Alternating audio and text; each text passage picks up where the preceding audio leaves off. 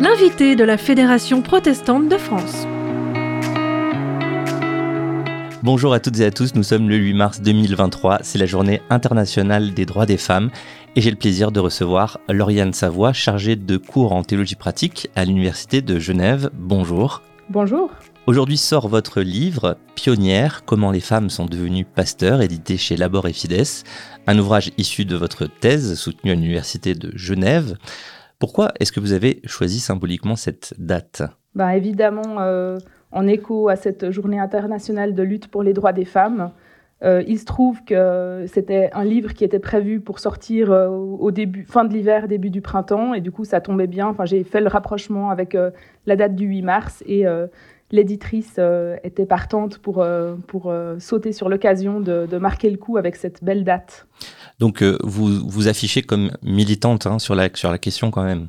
Oui, tout à fait. Je suis, euh, alors je suis une chercheuse, je suis historienne et théologienne, mais euh, je ne fais pas mystère euh, de, de, mes convictions féministes et je pense que le, le fait d'être féministe, c'est pas un gros mot et, et que c'est très respectable et nécessaire aujourd'hui de continuer à lutter pour l'égalité. Donc je, je l'assume volontiers et je pense que même quand on fait de la recherche en histoire, en théologie, on a toujours un point de vue et que c'est important d'assumer le point de vue qu'on a on a eu tendance à vouloir gommer le point de vue qu'on avait euh, pendant très longtemps et puis à, chercher une objectivité en essayant d'effacer euh, d'où on parle. Et moi, je pense que c'est important d'assumer euh, notre point de vue. Alors aujourd'hui, donc 8 mars, journée internationale des droits des femmes. Est-ce qu'il y a encore de gros sujets d'inégalité entre hommes et femmes à régler selon vous? Oui, malheureusement, il y en a encore beaucoup. il, y a, beaucoup, beaucoup de sujets d'inégalité. Donc ce qui est euh, peut-être le plus choquant euh, aujourd'hui encore, c'est toutes les violences faites aux femmes.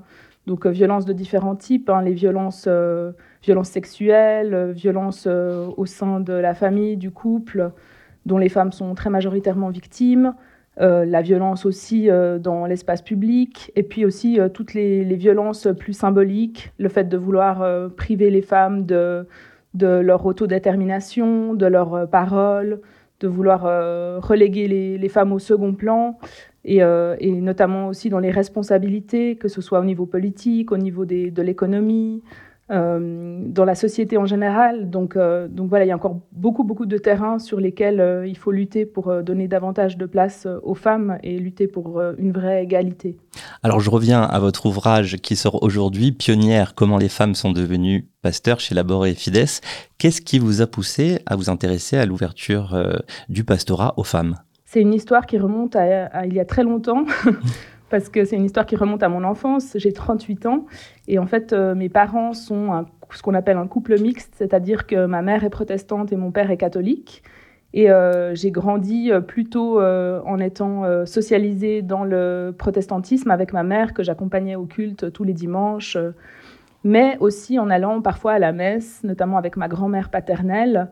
Et, et, en fait, ça m'a frappée très petite quand j'ai découvert que les prêtres ne pouvaient être que des hommes, alors que les pasteurs pouvaient être des femmes. Et d'ailleurs, la, pasteur de la paroisse dans laquelle j'allais avec ma maman quand j'étais petite, c'était une femme. Et quand je me suis rendu compte que c'était pas possible chez les catholiques, j'ai trouvé que c'était une grande injustice et une grande absurdité.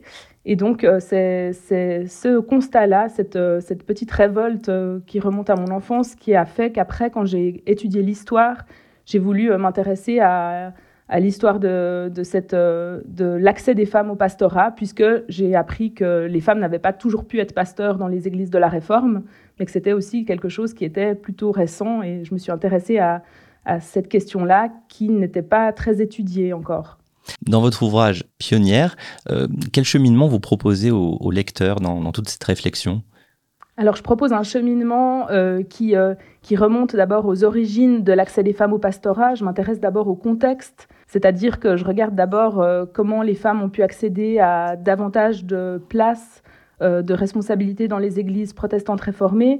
Donc, par exemple, je m'intéresse à, l'accès des femmes au vote dans l'Église, puisque les femmes, puisqu'il y a, y a ce vote pour euh, élire les conseillers, conseillères de paroisse, mhm. les pasteurs. Et puis, à un moment donné, on a décidé d'octroyer ce droit de vote aux femmes, bien avant le niveau politique d'ailleurs, ce qui est tout à fait intéressant, puisque du coup, les églises, elles ont eu un rôle précurseur en matière de droit des femmes au niveau du vote.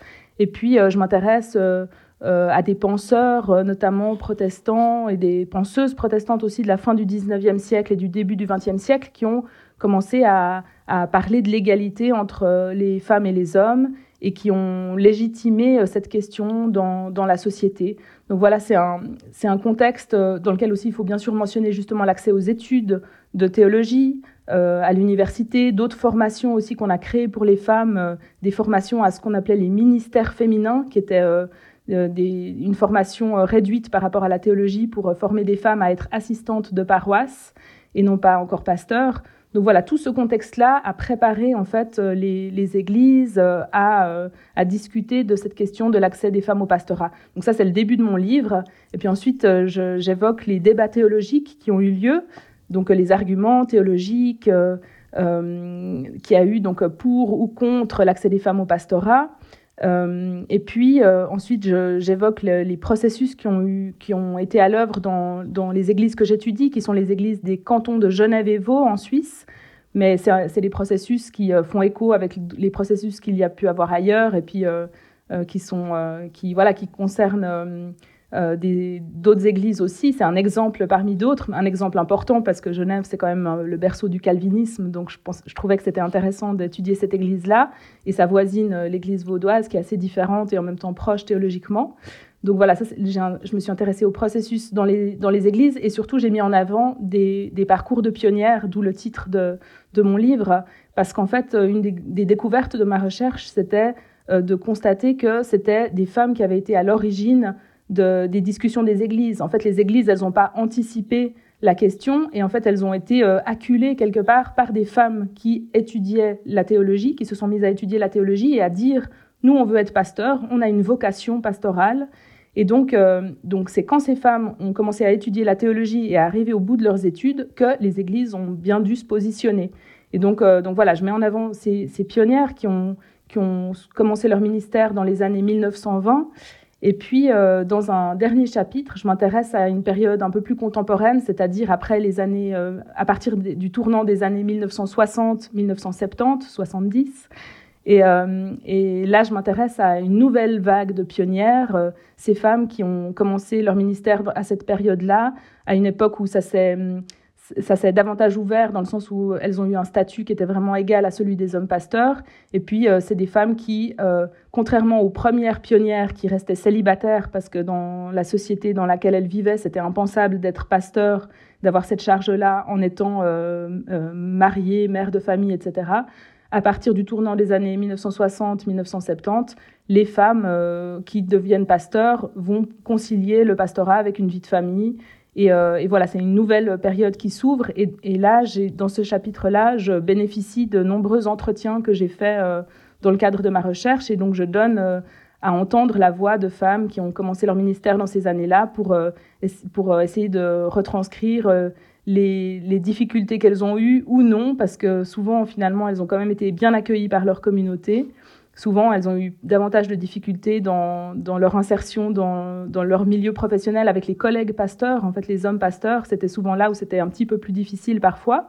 Pas toujours, bien sûr, mais parfois. Et puis, euh, voilà, j'essaie de donner euh, un éclairage sur leur parcours euh, pendant ces dernières décennies. Donc ça, c'est la dernière partie de mon livre qui est, qui est un petit peu plus contemporaine.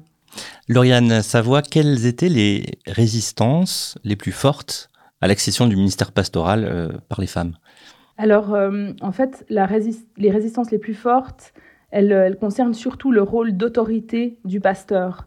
En fait, c'était davantage euh, la difficulté à cette époque-là, donc on parle de, des années 1920 et suivantes, entre les années 1920 et 1950, disons, la grande difficulté pour beaucoup de gens de concevoir que les femmes puissent avoir un rôle d'autorité et le, ministère pastoral, particulièrement à cette époque-là, avant ce tournant de la fin des années 60, c'était vraiment un rôle d'autorité.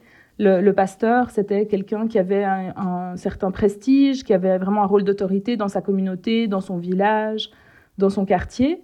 et euh, qui, voilà, qui avait ce rôle un peu de guide de la communauté, de parole publique prêchée lors du culte, parfois aussi lors d'événements euh, euh, publics, notamment en Suisse, avec voilà, des discours du pasteur, par exemple, le jour de la fête nationale, le 1er août en Suisse, par exemple. donc, donc voilà, c'était plutôt la difficulté de concevoir les femmes à ce rôle-là d'autorité, la prédication depuis la chair, euh, euh, et, en fait, finalement, il n'y a pas eu tant d'arguments théologiques que ça. C'était plutôt des arguments qui disaient, mais des arguments qui, essayaient de convoquer une sorte d'évidence, euh, qui disaient bah, les, les, hommes sont faits pour diriger et les femmes sont faites pour servir.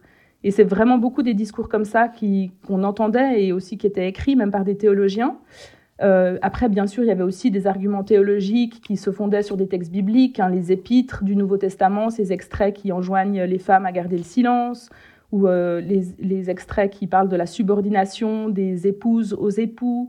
Euh, et donc, c'est voilà, c'est des extraits qui ont été utilisés, comme le fait aussi que Jésus était un homme, que qu'il a choisi douze apôtres qui étaient des hommes, et que du coup, les femmes ne, pourraient pas représenter le Christ dans le, dans, au cours du culte et notamment de la Sainte Seine, avec des conceptions en fait qui sont assez catholicisantes dans cette conception de, du pasteur comme représentant du Christ, qui en fait euh, était quand même déjà pas mal contestée par euh, d'autres théologiens réformés euh, qui, qui, qui, ne concevaient pas le ministère pastoral comme ça, comme quelqu'un qui, qui s'élève au-dessus de la communauté et qui est différent en fait. Donc voilà, il y a tout un débat théologique sur le, sur le ministère pastoral.